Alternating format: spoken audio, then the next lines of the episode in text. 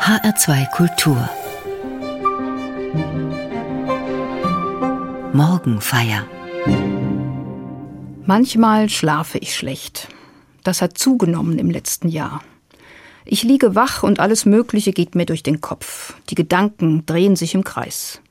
Zu viele Bilder, die mich beschäftigen. Viel zu tun im Beruf und der Familie. Das geht ja vielen so, dass Projekte und Probleme vor allem nachts ungeordnet und zu viel erscheinen. Es sind aber vor allem die Bilder aus den Nachrichten.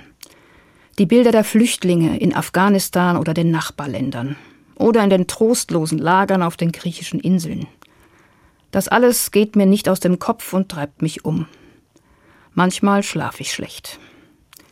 Zu viele Gedanken kreisen auch Jakob durch den Kopf.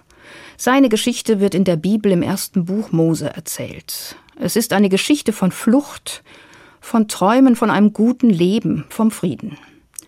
Träume, die auch heute geträumt werden. Vom biblischen Jakob werde ich erzählen und von Menschen, die heute von ruhigem Schlaf und friedlichen Tagen träumen.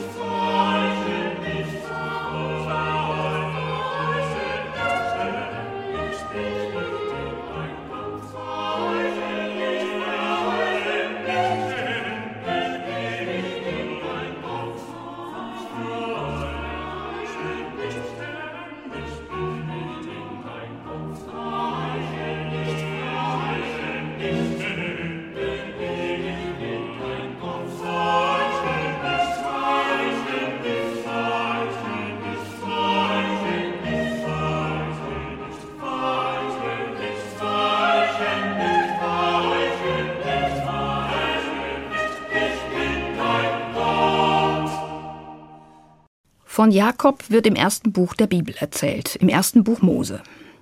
Jakob schläft schlecht. Kein Wunder, denn Jakob ist auf der Flucht.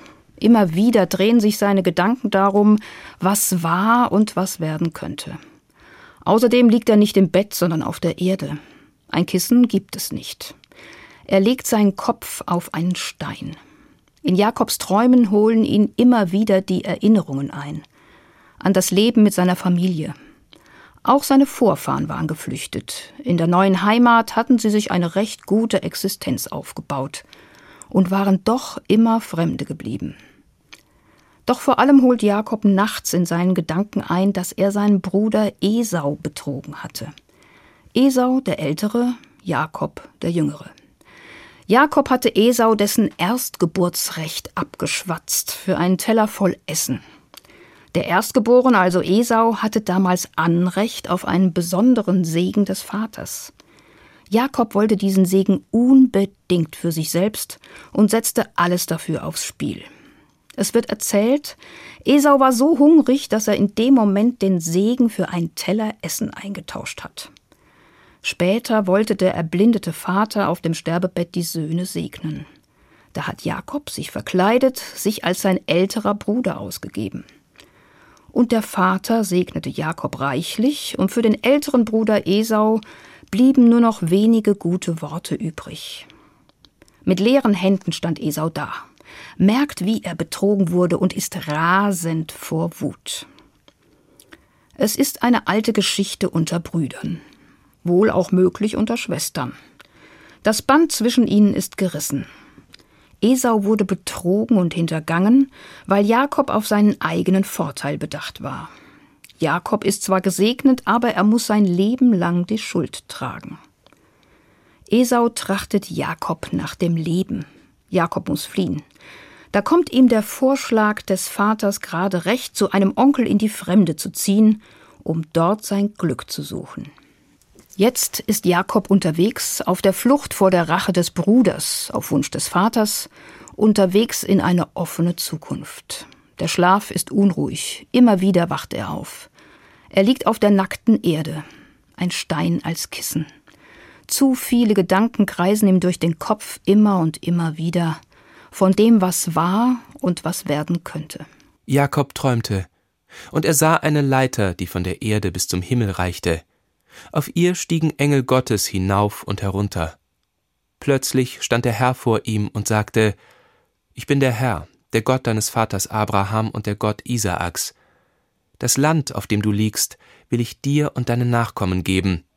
Sie werden so zahlreich sein wie der Staub auf der Erde. Du wirst dich nach Westen und Osten, nach Norden und Süden ausbreiten. Durch dich und deine Nachkommen sollen alle Völker der Erde gesegnet sein. Siehe, ich bin bei dir und behüte dich, wohin du auch gehst. Ich werde dich nicht verlassen, bis ich vollbringe, was ich dir zugesagt habe.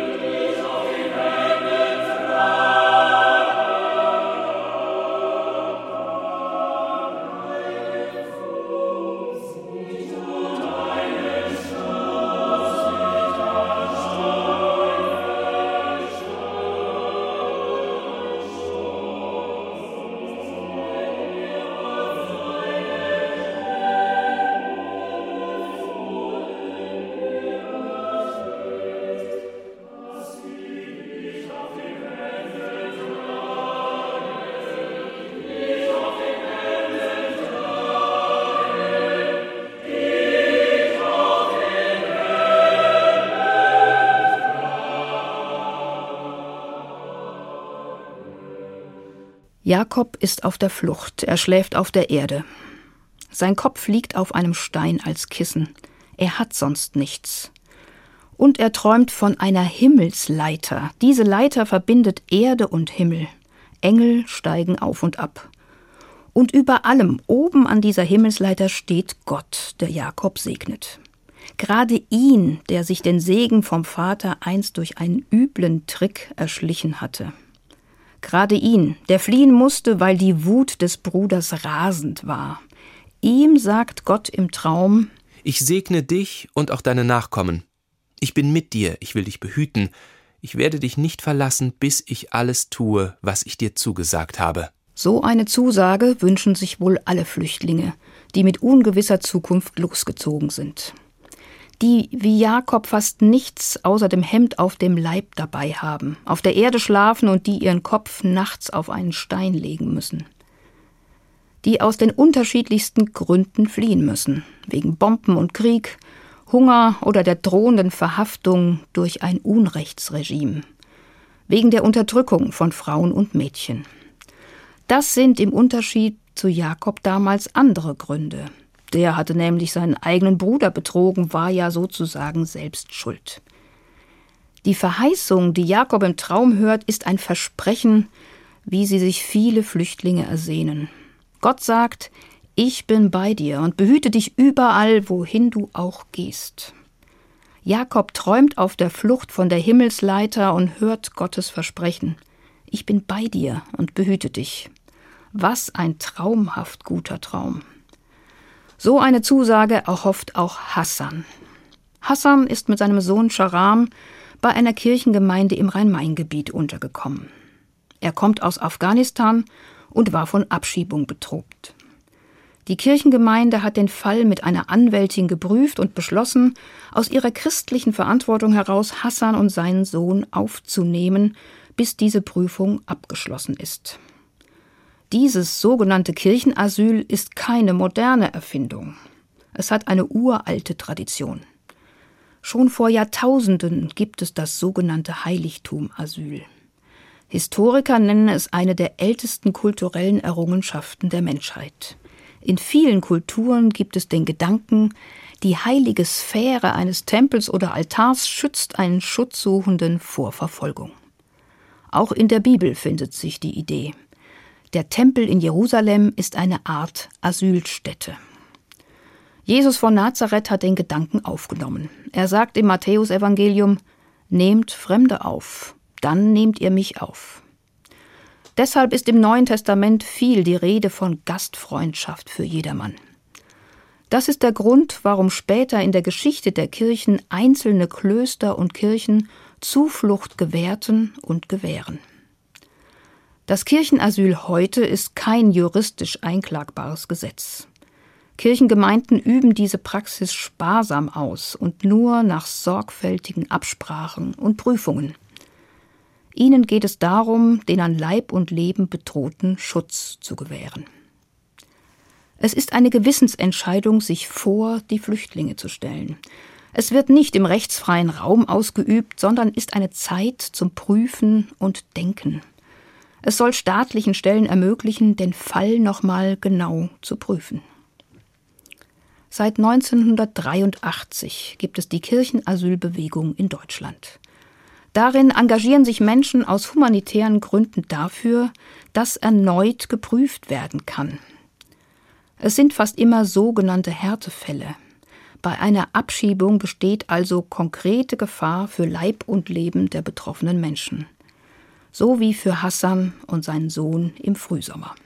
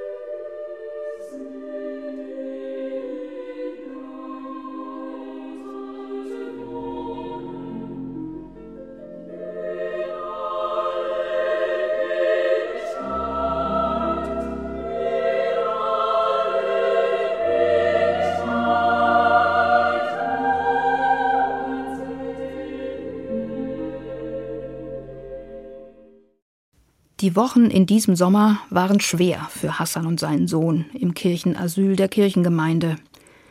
Sie bekamen Briefe der Asylbehörde, die Angst gemacht haben.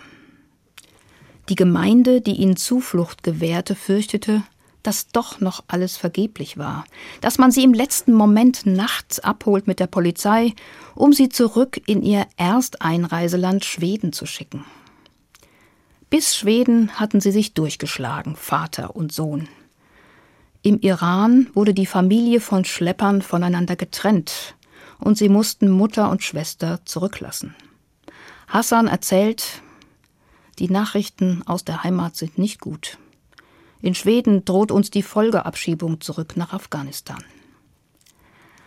Was Hassan erzählt, war gängige Praxis bis kurz vor dem Einmarsch der Taliban Ende August. Menschen wurden aus Deutschland abgeschoben über andere Länder wie zum Beispiel Schweden und von dort nach Afghanistan. Das Bundesamt für Migration und Flüchtlinge ist die Behörde, die diese Entscheidungen gefällt hatte. Noch im Juni wurde nach Afghanistan abgeschoben mit der Begründung, man könne sehr wohl in Afghanistan leben, man müsse sich nur die richtige Provinz aussuchen. Seitdem die Taliban seine Heimatstadt eingenommen haben, hatte Hassan keinen Kontakt zur Schwester mehr bekommen. Das letzte Telefonat ist lange her. Und jeden Tag diese furchtbaren Nachrichten. Und was Frau und Tochter aus dem Iran berichten, ist auch weniger ermutigend. Corona wütet dort sehr. Die Menschen leiden unter wirtschaftlicher Not. Hassan ist ein stiller Mann, aber man sieht ihm die Sorgen an, die er sich macht. So wie ihm geht es vielen, die auf der Flucht sind. Die Folgen der schlimmen Erlebnisse ist oft genug eine ausgeprägte Anpassungsstörung, so nennen das Psychologen. Und dann ist man um den Schlaf geraubt. Die Träume sind oft genug Albträume. Man ist tagsüber niedergeschlagen und am Abend findet man keine Ruhe, weil Angst und Sorge um das, was war und was noch kommen könnte, groß sind. Wenn die Ängste, Albträume und Depressionen gar nicht mehr aufhören, spricht man dann von einem Trauma. Hier in den zwei Zimmern mit Kochecke in der Kirchengemeinde haben Hassan und sein Sohn Schutz gefunden. Sie hoffen darauf, das Bundesamt soll bitte noch einmal ihre Fluchtgründe ansehen und prüfen, dass sie hier in Sicherheit bleiben dürfen, bis es in ihrer Heimat besser wird.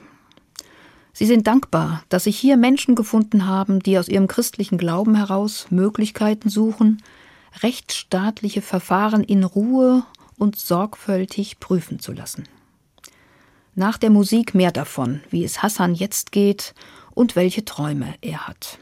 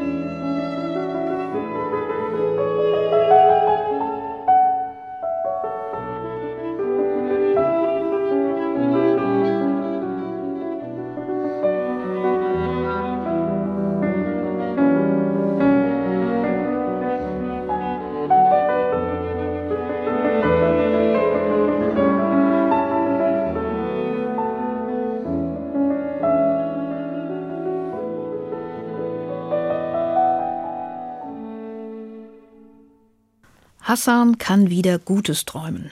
Er hat mit seinem Sohn Zuflucht in der Kirchengemeinde gefunden. Er schläft wieder ruhiger. Auch der zwölfjährige Sohn Sharam. Die Medikamente zur Beruhigung konnten in Absprache mit dem Arzt zurückgefahren werden. In den Wochen des Kirchenasyls ist sowas wie ein guttuender Alltag zurückgekommen. Einmal die Woche bringen Unterstützer, Pfarrerin oder andere aus der Gemeinde für die beiden die Einkäufe mit.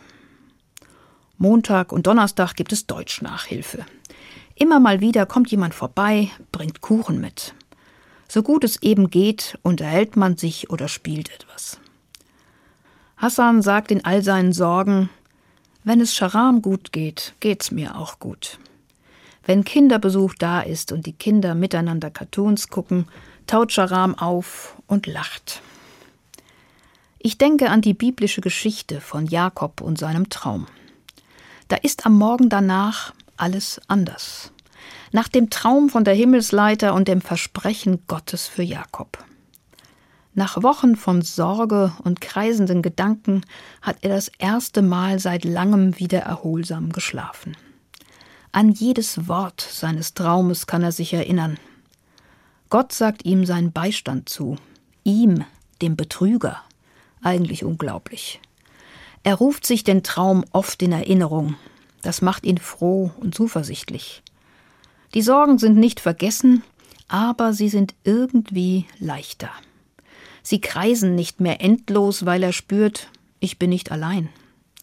Was ich falsch gemacht habe, kann ich vielleicht wieder gut machen. Ich gehe mit Gottes Zusage. Die Geschichte von Jakob in der Bibel geht weiter. Gut, sogar traumhaft gut. In der Fremde wird Jakob später die Frau finden, die er liebt.